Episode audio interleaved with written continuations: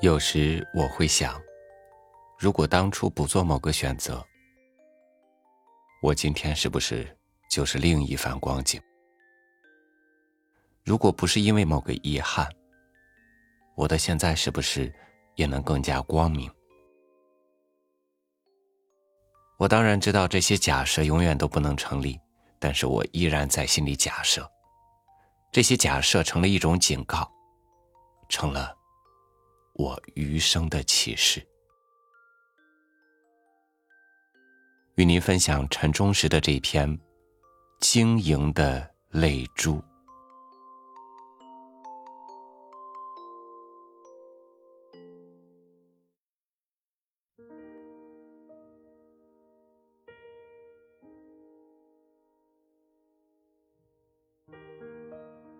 我手里拿着一张休学申请书，朝教务处走着。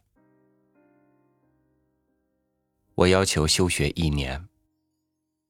我写了一张要求休学的申请书。我在把书面申请交给班主任的同时，又口头申述了休学的因由。发觉口头申述因为穷而休学的理由，比书面申述更加难看。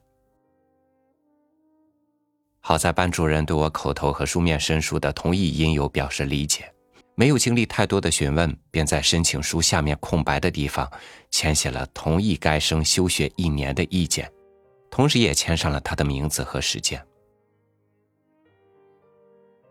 他随之让我等一等，就拿着我写的申请书出门去了。回来时，那申请书上就增加了校长的一行签字。比班主任的字签的少，自然也更简洁，只有“同意”二字，连姓名也简洁到只有一个姓，名字略去了。班主任对我说：“你现在到教务处去办手续，开一张休学证书。”我敲响了教务处的门板，获准以后便推开了门，一位年轻的女先生正伏在米黄色的办公桌上。手里提着长杆蘸水笔，在一厚本表册上填写着什么，并不抬头。我知道开学报名时教务处最忙，忙就忙在许多要填写的各种表格上。我走到他的办公桌前，鞠了一躬。老师，给我开一张休学证书。然后就把那张签着班主任和校长名字和他们意见的申请，递放到桌子上。他抬起头来，诧异的瞅了我一眼，拎起我的申请书来看看，长杆蘸水笔还夹在指缝之间。他很快看完了。又专注的把目光留置在纸页下端班主任签写的一行意见和校长更为简洁的意见上面，似乎两个人连姓名在内的十来个字的意见批示，看去比我大半夜的申请书还要费时更多。他终于抬起头来问：“就是你写的这些理由吗？”“就是的。”不休学不行吗？不行。亲戚全都帮不上忙吗？亲戚也都穷。可是，你休学一年，家里的经济状况也不见得能改变。一年后你怎么能保证复学呢？于是我就信心十足的告诉他我父亲的精确安排计划。待到明年我哥哥初中毕业，父亲谋划着让他投考师范学校，师范生的学杂费和伙食费全由国家供给，据说还发三块钱零花钱。那时候我就可以复学，接着念初中了。我拿父亲的话给他解释。企图消除他对我是否复学的疑虑。我伯伯说来，他只能供得住一个中学生，俺兄弟俩同时念中学，他供不住。我没有做更多的解释。我的爱面子的弱点早在此前已经形成。我不想再向任何人重复叙述我们家庭的困窘。父亲是个纯粹的农民，供着两个同时在中学念书的儿子。哥哥在距家四十多里远的县城中学，我在离家五十多里的西安一所新建的中学就读。在家里，我和哥哥可以合盖一条被子，破点旧点也关系不大。先是哥哥，接着是我。要离家到县城和省城的寄宿学校去念中学，每个人就都得有一套被褥行头，学费、杂费、伙食费和种种花销都空前增加了。实际上，轮到我考上初中时，已不再是考中秀才般的荣耀和喜庆，反而变成了一团浓厚的愁云幽雾，笼罩在家事屋院的上空。我的行装，已不能像哥哥那样。有一套新被子、新褥子和新床单，被简化到只能有一条旧被子卷成小卷儿背进城市里的学校。我的那一溜床板，终日裸露着缝隙宽大的木质板面，晚上就把被子铺一半，再盖上一半。我也不能像哥哥那样，由父亲把一整袋面粉送交给学生造。而只能是每周六回家来背一袋杂面馍馍到学校去，因为学校灶上的管理制度规定，一律叫麦子面，而我们家总是短缺麦子，而包谷面还算宽裕。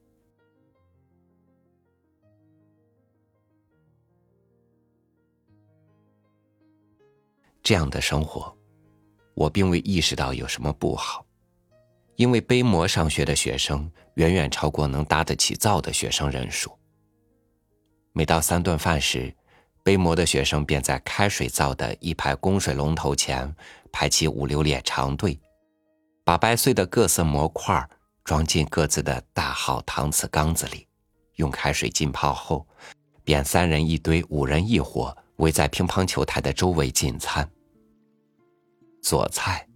大都是花钱买的竹篓咸菜或加制的腌辣椒，说笑和争论的声浪甚至压倒了那些从灶房领取炒菜和热饭的贵族阶层。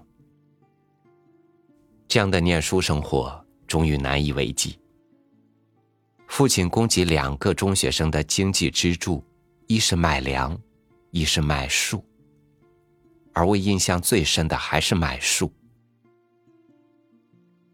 父亲自青年时就喜欢栽树，我们家四五块滩地底头的灌区渠沿上是纯一色的生长最快的小叶杨树，稠密到不足一步就是一棵，粗的可做檩条，细的能当船子。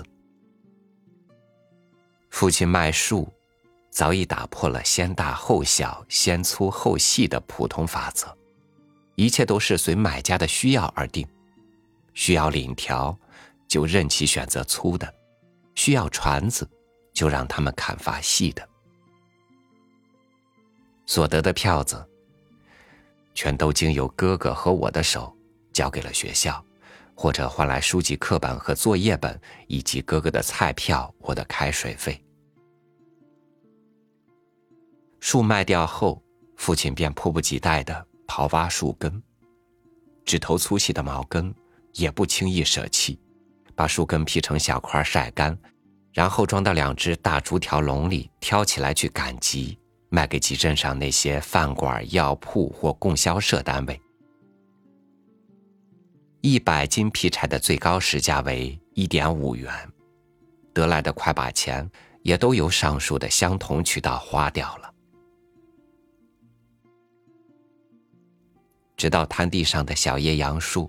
在短短的三四年间，全都砍伐一空，地下的树根也掏挖干净，渠岸上留下一条新插的白杨枝条或手腕粗细的小树。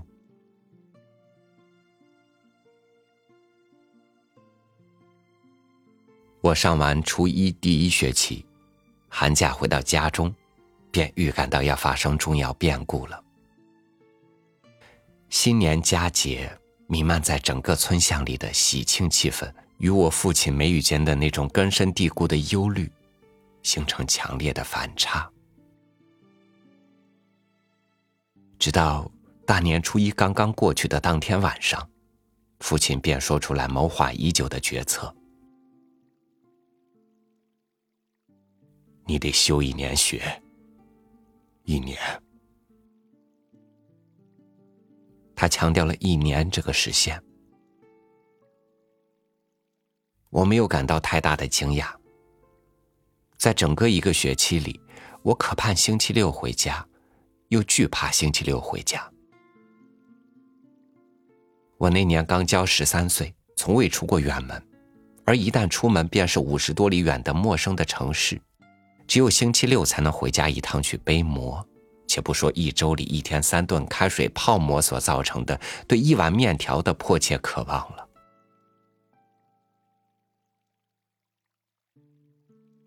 然而每个周六在吃罢一碗香喷喷的面条后，便进入了感情危机。我必须说出明天返校时要拿的钱数：一元班会费或五毛集体买理发工具的款项。我知道，一根丈五长的船子只能卖到一点五元钱。一丈长的船子只有八角到一块的浮动区。我往往在提出要钱数目之前，就折合出来这回要扛走父亲一根或两根船子，或者是多少斤数根劈柴。我必须在周六晚上。提前提出钱数，以便父亲可以从容的去借款。每当这时，我就看见父亲顿时阴沉下来的脸色和眼神，同时夹杂着短促的叹息。我便低了头，或扭开脸，不看父亲的脸。母亲的脸色同样忧愁。我似乎可以看，而父亲的脸眼一旦成了那种样子，我就不忍对看，或者不敢对看。父亲生就的是一脸的豪壮气色，高眉骨、大眼睛、统直的高鼻梁和鼻翼两边很有力道的两道弯钩，忧愁蒙结在这样一张脸上，似乎就不堪一读。我曾经不止一次的产生过这样的念头：为什么一定要念中学呢？村子里不是有许多同龄伙伴没有考取初中，仍然高高兴兴的给牛割草、给灶里拾柴吗？我为什么要给父亲那张脸上周期性的制造忧愁呢？父亲接着。就讲述了他得让哥哥一年后投考师范的谋略，然后可以供我复学念初中了。他怕影响一家人过年的兴头，所以压在心里，直到过了初一才说出来。我说：“休学。”父亲安慰我说：“休学一年不要紧。”你年龄小，我也不以为休学一年有多么严重，因为同班的五十多名男女同学中有不少人都结过婚，既有孩子的爸爸，也有做了妈妈的。这在五十年代初并不奇怪。解放后才获得上学机会的乡村青年不限年龄，我是班里年龄最小、个头最矮的一个，座位排在头一张课桌上。我轻松地说：“过一年个子长高了，我就不坐头排头一张桌子嘞，上课扭得人脖子疼。”父亲依然无奈地说：“钱的来路断嘞，树买完了。”他放下夹在指缝间的木质长杆蘸水笔。合上一本很厚很长的登记簿，站起来说：“你等等，我就来。”我就坐在一张椅子上等待，总是止不住他出去干什么的猜想。过了一会儿，他回来了，情绪有些亢奋，也有点激动。一坐到他的椅子上，就说：“我去找校长了。”我明白了他的去处，似乎验证了我刚才的几种猜想中的一种，心里也怦然动了一下。他没有谈他找校长说了什么，也没有说校长给他说了什么。他现在双手扶在桌沿上，低垂着眼，久久不说一句话。他又轻轻舒了口气，拉开抽屉，取出一拉开抽屉，取出一本公文本，在桌子上翻开，从笔筒里抽出那支木杆蘸水笔，在墨水瓶里蘸上墨水后。又停下手，问：“你家里就再想不下办法了？”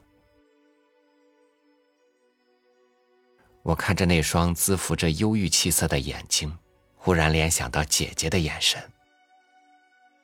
这种眼神足以使任何被痛苦折磨着的心平静下来，足以使任何被痛苦折磨的心力交瘁的灵魂得到抚慰。足以使人沉静的忍受痛苦和劫难，而不至于沉沦。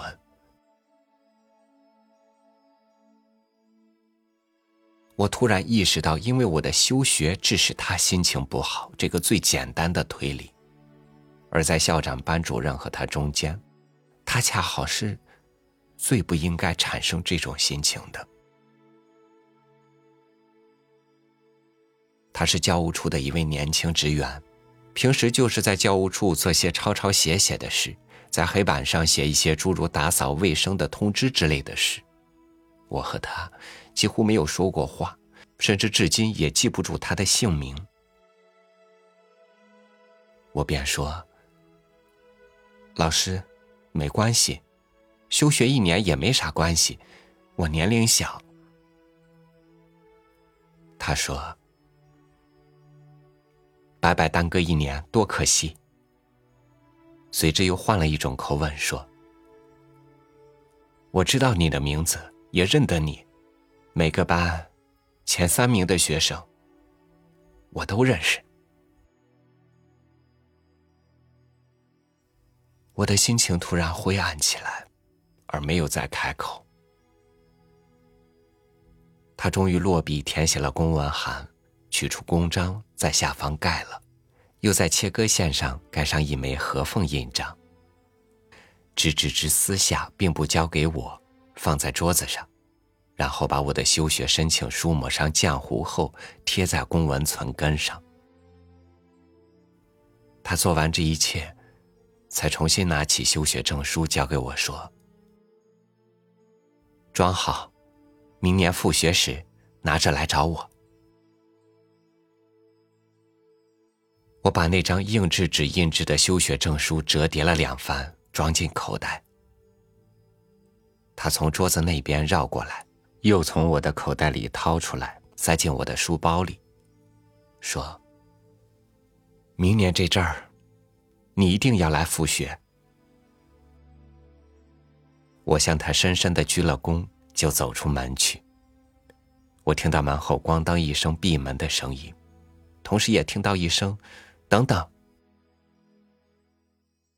他拢了拢齐肩的整齐的头发，朝我走来，和我并排在廊檐下的台阶上走着，两只手插在外套的口袋里，走过一个又一个窗户，走过一个又一个教室的前门和后门。校园里和教室里出出进进着的男女同学，有的忙着去注册、去交费，有的已经抱着一摞摞新课本、新作业本走进教室，还有从校门口刚刚进来的背着被卷膜带的迟来者。我忽然心情很不好受，在争取得到了休学证后，心劲儿松了吗？我很不愿意看到同班同学的熟悉的脸孔，便低了头，匆匆走起来。凭感觉可以知道，他也加快了脚步，几乎和我同时走出学校大门。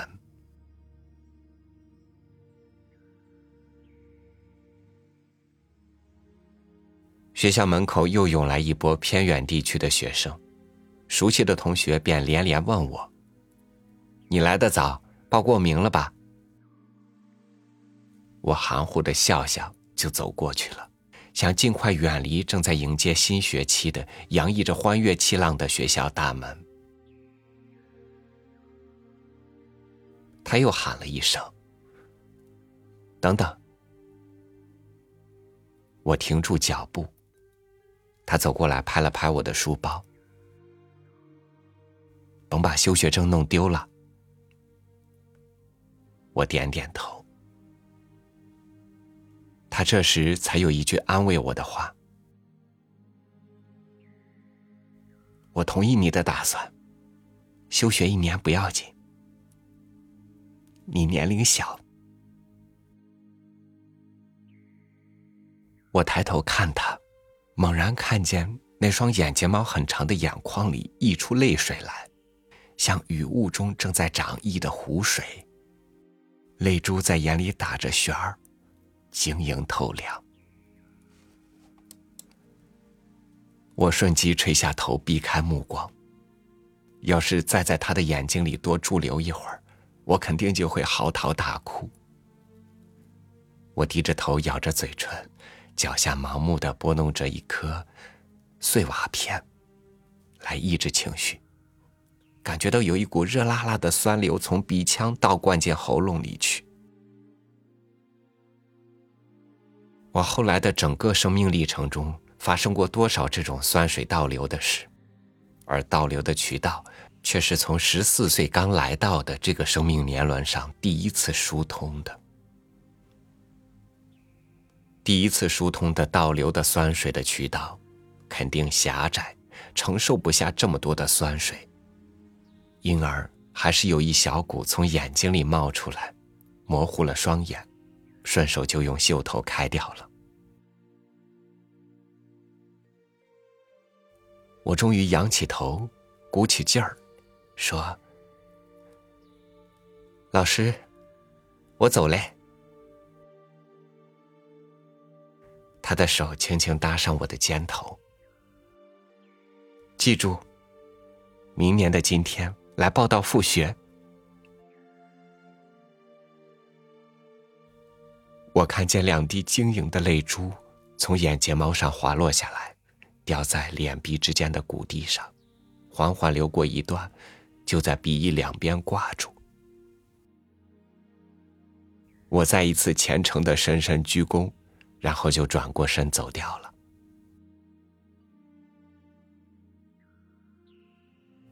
二十五年后，卖树、卖树根、劈柴供我念书的父亲，在癌病弥留之际，对坐在他身边的我说：“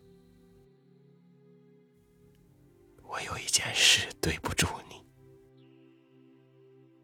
我惊讶的不知所措。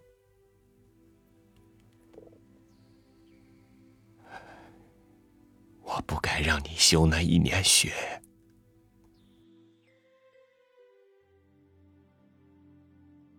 我浑身战栗，久久无言。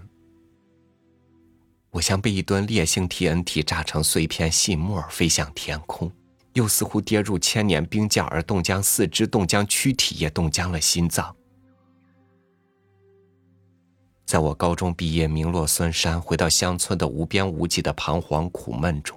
我曾经猴急似的怨天尤人，全都倒霉在修那一年学。我一九六二年毕业，恰逢中国经济最困难的年月，高校招生任务大大缩小，我们班里剃了光头，四个班也仅仅只考取了一个个位数。而在上一年的毕业生里，我们这所不属重点的学校，也有百分之五十的学生考取了大学。我如果不是休学一年，当时一九六一年毕业。父亲说：“错过一年，让你错过了二十年，而今你还算熬出点名堂了。我感觉到炸飞的碎块细沫又回归成了原来的我，冻僵的四肢自如了，冻僵的躯体灵变了，冻僵的心又堂堂堂跳起来的时候，猛然想起休学出门时那位女老师溢满眼眶又流挂在鼻翼上的晶莹的泪珠，我对已经跨进黄泉路上半步的，依然向我忏悔的父亲。讲了那一串泪珠的经历，我称呼伯伯的父亲，便黯然合上了眼睛，喃喃的说：“可你怎么不早点给我说这女先生嘞？”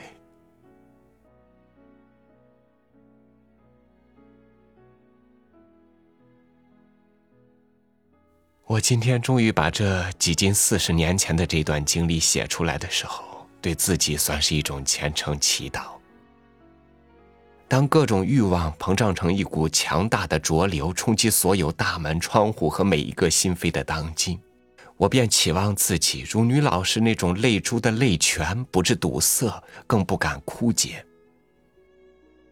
那是滋养生命灵魂的泉源，也是。滋润民族精神的泉源啊！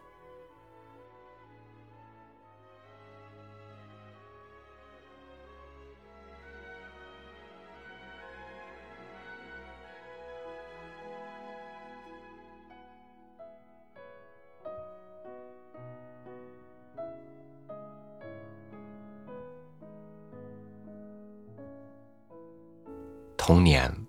或者在过去的生命中，我们打下一个个结，这些结就预示着我们的将来。如果你是不幸的，不必气恼，不必遗憾。天上的乌云总会散，心头的结也会解。人生的每一个阶段，都将会有交代。人生的幸运就在于，即使泪珠滚落。我们也能够从晶莹的泪光中看到希望。感谢您收听我的分享，欢迎您关注微信公众号“三六五读书”，收听更多主播音频。我是超宇，祝您晚安，明天见。